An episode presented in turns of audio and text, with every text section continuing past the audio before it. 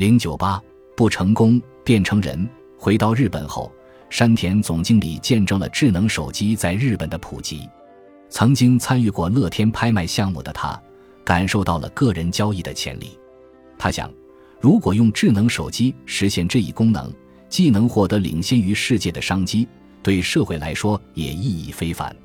在发达国家，人们总是动不动就抛弃身边的物品。如果这样持续下去，生活总有一天会难以为继。其实，有不少人并不希望把自己的东西白白扔掉。而是希望还能被人用上，尽管物品对自己来说已经失去了价值，但在别人眼里依然有其价值所在。当时在线上拍卖领域已经有雅虎拍卖这一巨人存在了，然而这一服务的客户端是电脑，使用起来不够轻松便利。山田总经理觉得，如果能让用户在手机上完成交易，就很有可能在竞争中取胜。必须把它做好，不成功便成人。既然要搞，就轰轰烈烈大搞一场。下定决心后，山田总经理开始了自己的新一次创业。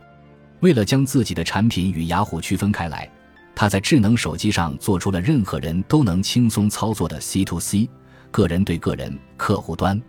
在他的设想中，即使是自己那些不擅长上网的大学朋友，也能轻松使用这一系统，只需用手机对商品拍照。在定好价格后，就能立刻上架。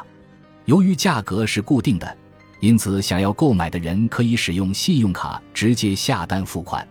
人们通常希望交易能够立即完成，但拍卖的时候，出价后要等上整整一周。为确保顾客放心交易，同时防止卖家商品出现问题，下单后的资金会暂时由煤炉保管。同时，公司对产品进行了一系列的用户测试，以确保用户即使不看说明，也能学会如何对商品进行拍照上架，如何尽快下单付款，以及如何放心交易。这一战略成效斐然，煤炉迅速发展起来，甚至改变了人们的消费方式。山田总经理对此似乎也感慨颇深。他说：“我认为。”人们的消费方式的确在一定程度上发生了变化。过去，我们也会在跳蚤市场和义卖会上买卖商品，而如今，在商家提供的服务下，我们足不出户就能够拥有这样的体验。原本小众的活动变得大众起来，这样一来，卖家高兴，买家也能享受到轻松淘货的乐趣。我想，这就是煤炉的用户量如今超过千万人的原因。现代人很少能够同时体会到购买时的喜悦感与出售时的满足感。二战之前，个人交易原本极为普遍，然而在最近的几十年里，扮演销售者与消费者这两个角色的通常不再是同一个人。煤炉的出现，让我们脱离如今的时代，找回了过去的感觉。